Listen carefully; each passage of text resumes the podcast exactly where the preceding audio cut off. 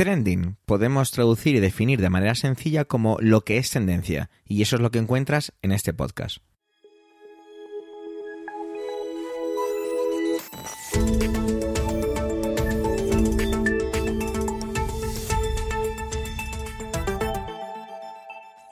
Este es el capítulo 236 del 15 del mes de diciembre de 2022 y cuenta solo con dos intervenciones. Por un lado Manuel Castaño y por el otro Antonio Rentero. Yo, Javier Soler, hago exclusivamente de presentador en esta ocasión. Trending es tu podcast de noticias semanal. Adelante. Antes de dar paso a las intervenciones de mis compañeros, quiero aclarar un par de cosillas. La primera es que la semana pasada en el puente, pues no anunciamos que no teníamos podcast nuestras disculpas y sobre todo, evidentemente, las mías, que soy el que coordina un poquito este proyecto. Esta semana yo no intervengo ni la que viene tampoco. Tengo una avalancha de trabajo grande y les he pedido a mis compañeros que me lo dejen todo muy preparadito para simplemente venir y presentar y a correr. Por eso la presentación que voy a hacer la voy a hacer seguida. Primero vais a escuchar a Manuel con su tema, luego con Antonio y directamente la fórmula de despedida. Así no estoy en medio yo molestando y distrayendo. Manuel nos viene a hablar de lo que él dice que se pregunta si esto que nos están diciendo todos los días del golpe de Estado por parte de Pedro Sánchez es en realidad un golpe de Estado o no lo es. Bueno, vamos a escucharle justo cuando termine de contaros lo que nos viene a contar Antonio. Y es que Antonio se despide de dos grandes, de Angelo Badalamenti, de Twin Peaks, y Chumi Watanabe, conocido sobre todo por Mazinger Z, dos compositores musicales de cine y de series que han fallecido esta semana. Os dejo con ellos. Muchísimas gracias compañeros. Adelante Manuel, adelante Antonio.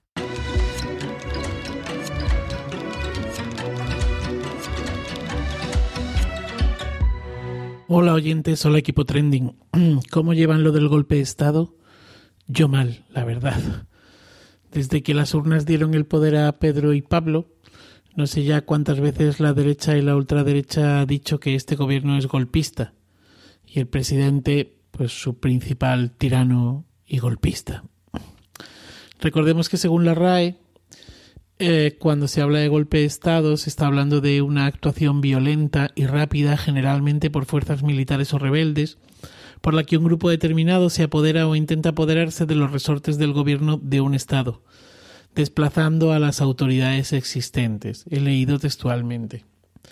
Me viene a la memoria algún que otro golpe de Estado e intento de, de golpe de Estado en estos años que llevo de vida, y en nada se parecen a lo que estamos viviendo.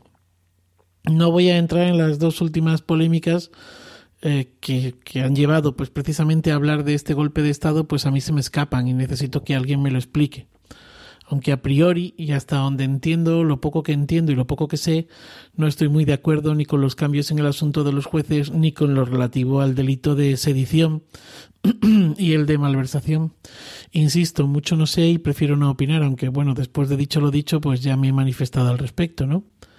En cualquier caso, el tono y las formas en las que se está utilizando el término golpe de Estado es cada día más bronco. Y creo que Creo que está haciéndome ella. Puede que la estrategia sea esta, hablar de un golpe de Estado hasta que el mensaje cale y de esta manera dar un golpe de Estado al golpe de Estado, ¿no?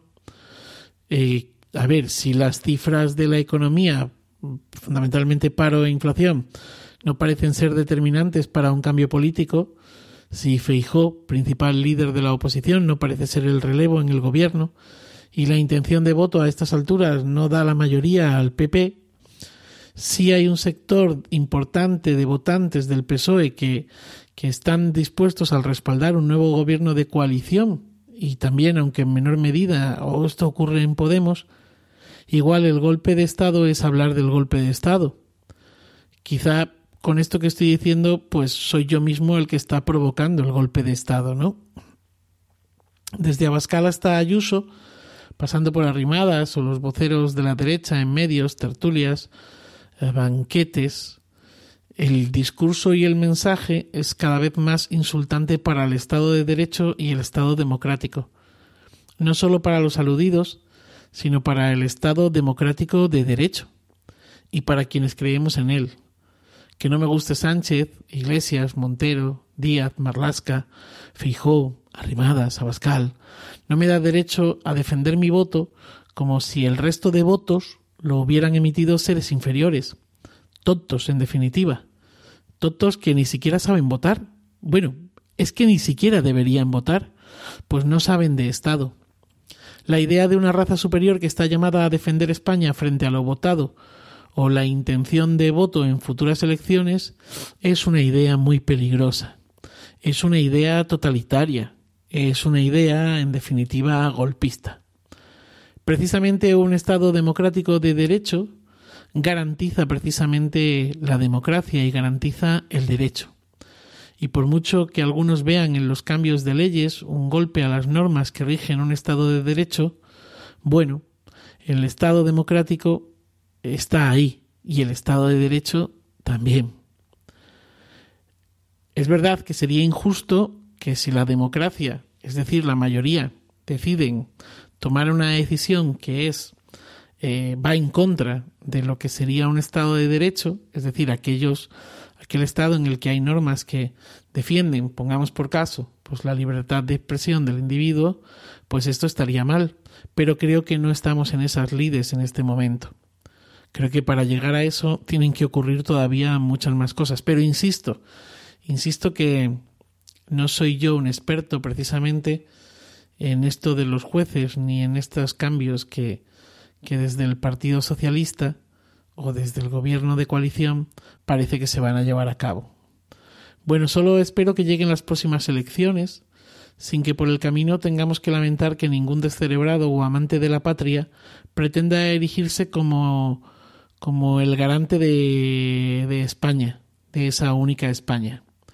Siento si hoy me cogen ustedes en modo pesimista. ¿Qué le vamos a hacer? Bueno, ya saldrá el sol mañana. Feliz día y feliz vida.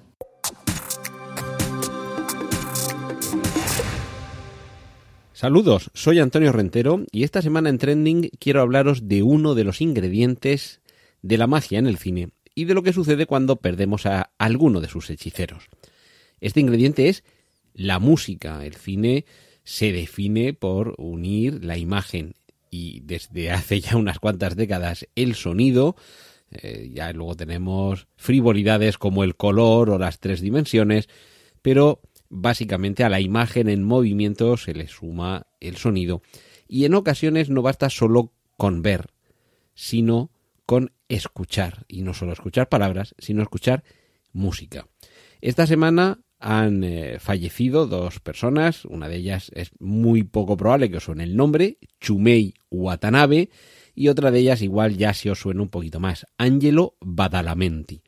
Chumei Watanabe es uno de los compositores de música para eh, series animadas japonesas cuya sintonía sin duda más familiar y más mítica es la de Mazinger Z. Y bueno, aparte os recomiendo que escuchéis una versión del grupo español Los Peter Sellers, escrito así todo junto, Peter Sellers, como el actor, pero todo junto, los Peter Sellers, que tiene una versión muy marchosa y a tope de rock de, de, la sintonía de Mazinger Z.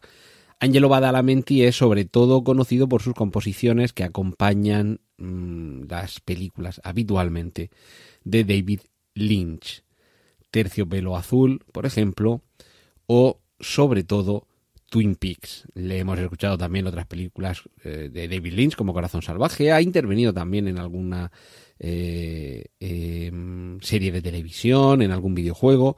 Pero yo creo que sobre todo sus trabajos como compositor de cámara en las películas de David Lynch y especialmente en la serie televisiva Twin Peaks nos hicieron adentrarnos en un territorio onírico en el que junto a las propias imágenes evocadoras de, del director, de David Lynch, era su música, la música de Angelo Badalamenti, la que nos permitía adentrarnos en ese territorio de eh, criaturas surgidas de los sueños, espíritus de la maldad, eh, adolescentes envueltas en plástico, en lugares aparentemente idílicos, pero que ocultaban profundos secretos. Y es solamente gracias a una sucesión de notas aparentemente sencillas, pero que nos iban eh, permitiendo eh, vivir lo que el director tenía en esa mente que hay debajo de ese pelazo que tiene David Lynch. Es realmente asombroso comprobar, hay algún vídeo por ahí en internet en el que el propio Angelo Badalamenti cuenta cómo fue el, nacimiento de la célebre sintonía de Twin Peaks y cómo mientras él iba ejecutando las notas al teclado, el propio David Lynch le iba dando instrucciones y entre ambas mentes creativas iba surgiendo lo que yo creo que ya es historia de la, de la televisión ese culebrón posmoderno que era Twin Peaks y que a tantos nos subyugó y nos sigue subyugando. En ocasiones la magia surge de ahí, de esos talentos que se complementan y que aportan lo que necesita cada uno para que el producto final alcance un nivel como el que puedan tener sin ir más lejos, eh, las colaboraciones entre Herman Berman, eh, perdón, Bernard Herrmann y Alfred Hitchcock o entre John Williams y Steven Spielberg, compositores musicales y directores de cine íntimamente unidos a lo largo de gran parte de sus carreras y que supone tener a dos hechiceros practicando magia juntos para dejarnos completamente encantados a los que caemos rendidos ante su embrujo. Pues esta semana eh, hemos perdido a estos dos creadores musicales de ambientaciones únicas. A los 96 años en Tokio, Chumei Watanabe, ya digo, muchas composiciones para series de anime, pero destacaríamos especialmente Mazinger Z y eh, Angelo Badalamenti, que, bueno, pues nos deja un legado de cine, de series, de algún videojuego incluso, pero yo creo que sobre todo nos hizo soñar con esos mundos que procedían de, lo onírico, de la imaginación desbordante y de la plasmación en imágenes tan peculiares de David Lynch y que es la forma, la fórmula para trasladarnos desde el mundo de la vigilia al mundo de los sueños. Así que eh, nada más que recomendaros que escuchéis sus trabajos, que disfrutéis de sus fondos musicales para tantas obras y Chumei Watanabe, Angelo Badalamenti, gracias por tanto. Y a vosotros gracias por seguir eh, ahí y, esto es lo que quería compartir con vosotros esta semana. Ahora os dejo con el resto de contenidos de mis compañeros aquí en Trending. Un saludo de Antonio Rentero. Gracias por llegar hasta aquí y por supuesto por el tiempo empleado en, escuchar este capítulo ducentésimo trigésimo sexto. Tenéis nuestra cuenta de Twitter arroba trendingpod y la de las voces de hoy en emilcar.fm barra trending a vuestra entera disposición. Un saludo y hasta la semana que viene.